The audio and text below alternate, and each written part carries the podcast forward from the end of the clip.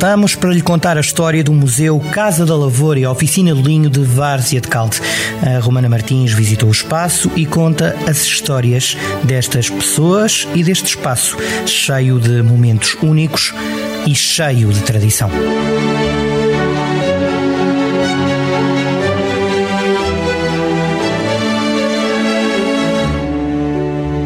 Estamos na Casa da Lavoura e Oficina do Linho, na aldeia de Várzea de Calde, Viseu. Um museu que pretende divulgar e representar aquela que é a marca do território, o linho. Uma tradição que a aldeia continua a manter viva. Iniciamos a visita na recepção, onde está uma antiga carroça de bois, que desperta a atenção dos visitantes, como conta Raquel Greenleaf, a coordenadora. É um carro de vacas, um carro de bois. Aqui nesta aldeia, habitualmente era um carro puxado mais pelos animais, como podemos ver naquela fotografia e destaco aqui uma peça muito interessante que chama muitas vezes a atenção dos nossos visitantes, que parece a matrícula do carro. Era de facto o registro que era feito na Câmara Municipal, neste caso de Viseu, depois tem o número sequencial, o qual pertencia então ao registro efetuado na respectiva Câmara. Estes carros não poderiam estar na via pública sem este registro efetuado. Numa sala ao lado, onde em tempos os animais pernoitavam, é explicado o ciclo da matança do porco, que dava sustento às famílias por muito tempo. Um pouco mais mais à frente, na sala das profissões, são destacadas três: lavrador, resineiro e serrador. É no segundo andar que se visita a cozinha da casa, onde ninguém fica indiferente aos ruídos que houve. A cozinha não era só um local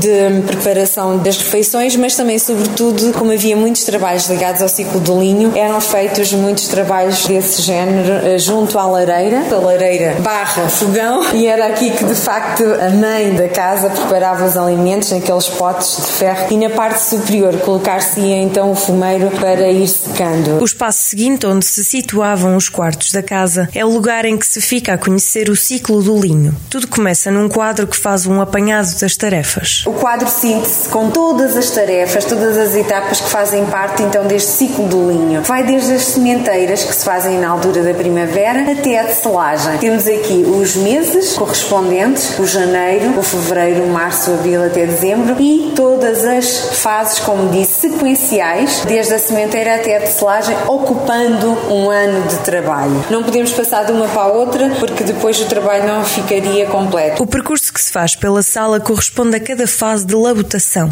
desde a secagem ao amassar, tascar, fiar, dubar e tecer, entre outras, com todos os utensílios, imagens, sons ou vídeos ilustrativos. No segundo edifício do museu, o destaque vai para uma instalação audiovisual temporária de Manuela Baril, que tem como foco as peças de apicultura. A ideia original é que as pessoas consigam sentir este cheiro e também não só. Se sentarem nesta cadeira, conseguem perceber os ruídos estão aqui à sua volta, os sons estão a ser aqui também através das colunas estão a ser difundidos e parece que estamos dentro de uma colmeia, um enxame de abelhas. Assim como as fotografias, as fotografias que aqui estão é como se fosse uma explosão ligada a um enxame de abelhas. A autora explica isto dessa forma. Ainda no espaço está exposta uma galeria galeria de fotografias, Várzea, a Terra e os Homens, que representam um pouco daquilo que é o património natural e que foi construído na aldeia. O terraço, que faz uma ponte entre dois dos edifícios do museu, faz um enquadramento daquilo que é uma paisagem ainda preservada. O local ideal para confirmar o encaixe do museu na aldeia, visto que à volta apenas se vêem as casas dos habitantes. Em seguida, entra-se na oficina do linho. É um espaço lúdico-pedagógico, é uma oficina onde as pessoas podem ter a oportunidade de experimentar a trabalhar no tiar. É um espaço que, digamos assim, é o nosso ex-libris, porque de facto ficamos admirados muitas das vezes como é que tanto as crianças como os adultos gostam de pôr a mão na massa, entre aspas, e conseguem fazer aqui um pouco de um tapete. Nós temos aqui dois tiares, um deles mais para trabalhos com as senhoras do linho, mas também temos a oportunidade do próprio visitante poder experimentar aqui neste ar mais pequeno, fazer aqui um, um tapete ou, ou, parte de um tapete. Aqui à volta temos já expostas peças para venda. São peças de artesanato que ainda se fazem tradicionalmente aqui nesta aldeia, por esse tal grupo de senhoras que referi há pouco. Colocam aqui as peças à venda, também para ter alguma sustentabilidade do seu trabalho. A visita à Casa da Lavoura e Oficina do Linho dá-se por terminada no último edifício, um antigo lagar de Vara, onde é feita a explicação do ciclo anual do vinho.